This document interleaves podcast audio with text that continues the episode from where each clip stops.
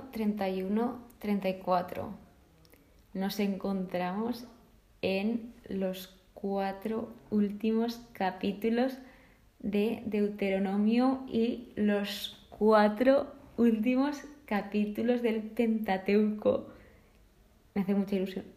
Me hace mucha ilusión porque sigo sin creerme todo esto, sigo sin creerme que me estoy leyendo la Biblia, sigo sin creerme que haya podido seguir toda esta constancia y, y eso es que estoy alucinando con todo este proyecto y estoy súper agradecida de poder compartirlo y transmitirlo de modo que allá vamos. De hecho, esta parte se titula Últimos hechos y muerte de Moisés. Son palabras muy fuertes que me han llegado muchísimo y comienza en el capítulo 31 contando la misión que va a tener Josué. Esta la vimos un poco en números 27 y Moisés declara que no puede seguir, obviamente él dice que está muy mayor y de hecho él sabe que no va a entrar en la tierra prometida porque Dios se lo ha dicho y les dice al pueblo, Sed fuertes y valerosos, no temáis ni os asustéis, porque es Yahvé tu Dios el que marcha contigo. No te dejará ni te abandonará. Es decir, aquí Dios les deja claro que no los va a dejar ni los va a abandonar, igual que a nosotros nos deja claro que nunca nos dejará y nunca nos va a abandonar. Siempre está con nosotros, aunque muchas veces no le sintamos. Él está siempre presente y siempre a nuestro lado. Moisés aquí también le da esperanza, le da ánimos, le da fuerzas a Josué.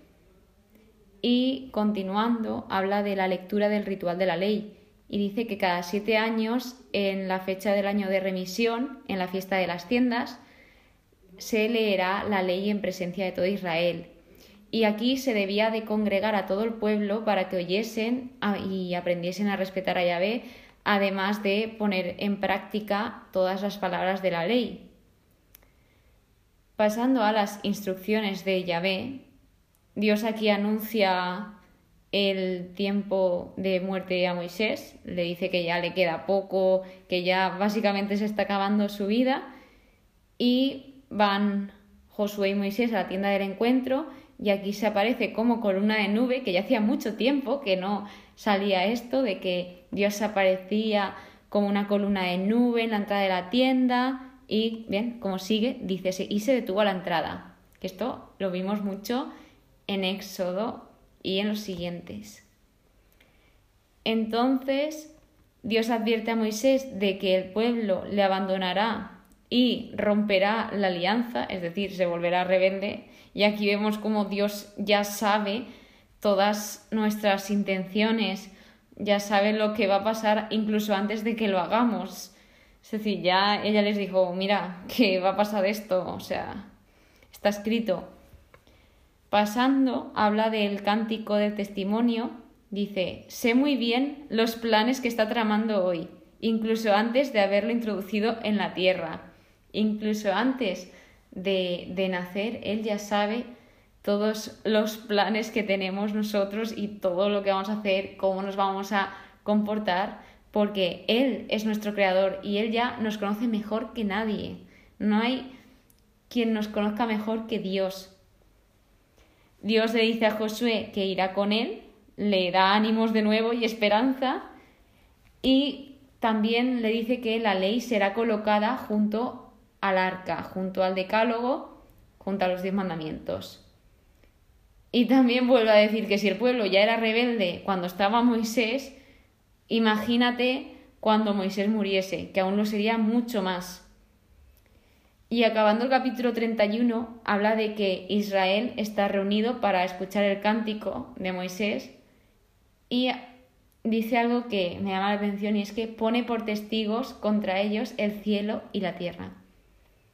Y ya el capítulo 32 es el cántico de Moisés y este cántico exalta el poder soberano del único Dios verdadero que guía a su pueblo, lo castiga y finalmente aniquila a sus opresores. Yo de aquí sí que es verdad que no os lo voy a leer todo porque es muy largo, pero os recomiendo mucho que lo leáis porque es precioso.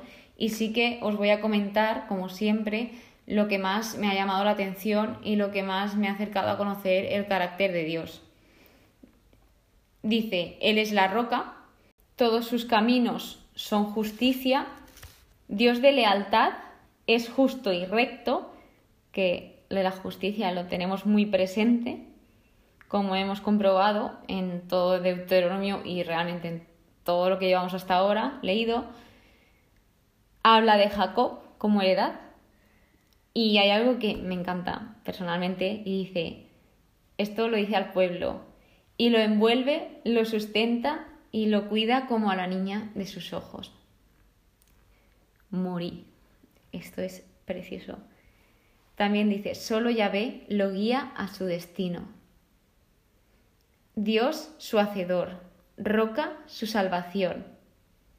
También comenta a los hijos sin lealtad que me han encelado con lo que no es Dios. Y aquí me provocó un poco de tristeza porque sí que es verdad que a pesar de todo lo que veían, todo lo que vieron en esa época, fueron testigos de todo y aún así no le fueron leales. Y también, pues, se hicieron una imagen de algo que no era Dios. Y esto nos puede pasar a nosotros. Podemos imaginarnos a un Dios a nuestra manera, pero no al Dios que realmente existe. No tenemos que caer en esa tentación, tenemos que seguir al Dios único, al Dios de Israel. Y en la Biblia están todas las palabras para conocer a Dios.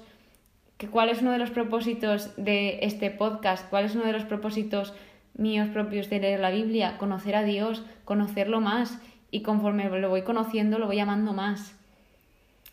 Entonces, aun todo esto, mirad lo que dice, el pueblo, sin embargo, no será destruido por sus enemigos. Imaginaos cuánto Dios ama a su pueblo, que ni aun siéndole desleales, sigue protegiéndolos es que nos cuida tanto y, de verdad que a mí todo lo que hago me parece nada con todo lo que Él hace por, por mí y por todos nosotros. También dice, ved ahora que yo soy yo. No hay otro Dios junto a mí. Yo hago morir y hago vivir. Yo hiero y yo sano. Y no hay quien libre de mi mano.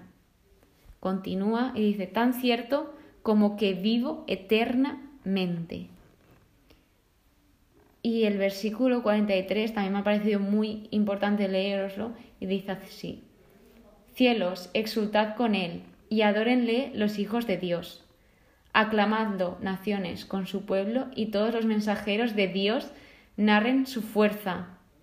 Es decir, aquí destacaría hijos de Dios y mensajeros de Dios. ¿Estamos siendo hijos de Dios? ¿Estamos siendo mensajeros de Dios? ¿Cómo nosotros transmitimos a Dios? ¿Cómo estamos llevando su mensaje por el mundo? ¿Lo estamos llevando a cabo? ¿No lo estamos llevando a cabo? A mí esto realmente me ha hecho reflexionar y os lanzo esas preguntas para que reflexionéis también vosotros. Y continuamos con que todo esto lo pronunció Moisés junto a Josué y habla ahora sobre la ley. Y se titula esta parte del capítulo La ley fuente de vida. No es una palabra vana para vosotros, sino que es vuestra vida. Imaginaos todo el poder de la palabra. Y es verdad, o sea, la Biblia, aquí está escrita toda la vida. Aquí, eh, para mí, es que ya lo he dicho, es más que un libro. Aquí está todo, todo escrito está aquí. Y continuando, anuncia de nuevo la muerte de Moisés y dice, no pasará a la tierra prometida por no haber reconocido la santidad de Dios. Y sí que la vería desde lejos, que eso también soy hijo de Dios, que no entraría, pero sí la vería. Y pues aquí explica la razón por la que Moisés no entra, porque también él dudó de Dios y él no supo reconocer la santidad de Dios. El capítulo 33 habla sobre las bendiciones de Moisés y lo introduce así. Moisés hombre de Dios, bendijo a los israelitas antes de morir. Hombre de Dios. Definen ya a Moisés como hombre de Dios. ¡Wow! Ojalá a todos nos describiesen así, hombre de Dios, mujer de Dios, porque de verdad que estas palabras son muy grandes. Y aquí, en todas las bendiciones de Moisés, va nombrando tribu por tribu a todas las existentes, a todas las tribus de Israel, y les dedica unas palabras. Y aquí, a modo curiosidad, habla del dios de Yesurún. Y yo no sabía, tuve que buscar, como siempre, como la mayoría de versículos, porque hay muchas cosas que no entiendo, que tengo muchas dudas. Y Yesurún equivale a Israel. Yesurún es un título poético o ideal. Entonces es el dios de Israel, el dios de Yesurún. Y me pareció interesante. También dice el dios de antaño, que equivale al dios del pasado. Y algo que destaco aquí es, Él expulsa ante ti al enemigo. Tus enemigos tratarán de engañarte, pero tú hollarás sus espaldas. Toma, nos lo deja bien claro. Y ya, por último, el último capítulo del Deuteronomio, el último capítulo del Pentateuco, señores, con todos ustedes, la muerte de Moisés. Yahvé le mostró la tierra entera a Moisés, de lejos, pero se la mostró. la tierra que prometió a Abraham, Isaac y Jacob. Dios cumple sus promesas. Allí murió Moisés, siervo de Yahvé, en Moab como había dispuesto Yahvé. Y aquí destaco siervo de Yahvé. Le ha llamado hombre de Dios, pero ahora le llama siervo de Yahvé. Es decir, a Moisés se le podía haber llamado de muchos nombres, pero él acaba siendo siervo de Yahvé. Y esto es lo mejor que te pueden decir. Y de hecho, debes de estar satisfecho de que te llamen así porque esto es de verdad que lo mejor, lo mejor, como acabo de decir. Dice dónde lo enterró, que lo enterró en el valle, pero continuadamente dice, nadie hasta hoy ha conocido su tumba. Y yo esto lo busqué. Y la verdad es que como que me creó mucha confusión porque se ve que aquí hubo pelea, es decir, entre Dios y el diablo, porque se ve que el diablo se lo quería llevar para él, porque quería construir un ídolo a través de la figura de Moisés esto lo he, leído, no sé, no sé si es cierto o no, ya sabéis que si me equivoco siempre me podréis corregir y avisadme que yo rectifico, soy humana, tengo errores, me equivoco y esto es lo que he encontrado buscando esto. Y se ve que al final se lo llevó Dios porque Dios quería proteger su cuerpo para posteriormente, que también lo veremos, pero no queremos adelantarnos, no queremos correr pasito a pasito. Entonces, Claro, esta frase me impactó mucho. Nadie hasta hoy ha conocido su tumba. Dice que murió a los 120 años y no se había apagado su ojo ni había perdido su vigor. Es decir, él estaba limitado por el mandato de Dios. El pueblo hizo 30 días de duelo y dice que Josué estaba lleno del espíritu de sabiduría. Ojalá todos nosotros estemos llenos de este espíritu y lo pidamos por este espíritu, por el espíritu de sabiduría el Espíritu Santo y que actúe en nosotros. No ha vuelto a aparecer en Israel un profeta como Moisés, a quien Yahvé trataba cara a cara. Es decir, todo esto se refiere a la relación notable e íntima que tuvo él con Dios. Y aún así, ¿veis? Como veis, aún así, teniendo relación cara a cara, teniendo esta relación, aún así, hasta Moisés dudó de él hasta Moisés se llegó a preguntar cosas de Dios. Entonces es normal que nos hagamos dudas, pero es que las dudas nos van a ayudar a crecer en la fe, porque cuanto más nos preguntamos, más queremos buscar y buscar y buscar. Y Dios lo que quiere es eso, que busquemos y le busquemos y le busquemos y Él nos dará todas las respuestas. No tengáis ningún miedo de preguntarle de todo lo que queráis, que todas las respuestas, si queréis encontrar la mejor respuesta, estará en la Biblia. Y nadie mostró una mano tan fuerte ni difundió mayor terror como el que Moisés puso por obra a los ojos de todo Israel. así acaba el Pentateuco, así acaba Deuteronomio. Y como conclusión a todo esto es que Dios cumple su palabra, Dios cumple cada palabra que dice. Y para mí han sido brutal. Deuteronomio me ha parecido un libro, es que sin palabras. Y eso ha sido todo por hoy. Espero que os haya gustado, que hayáis entendido aunque sea un poquito. Muchísimas, muchísimas gracias por escucharme un día más. Que paséis muy buen día y que Dios os bendiga.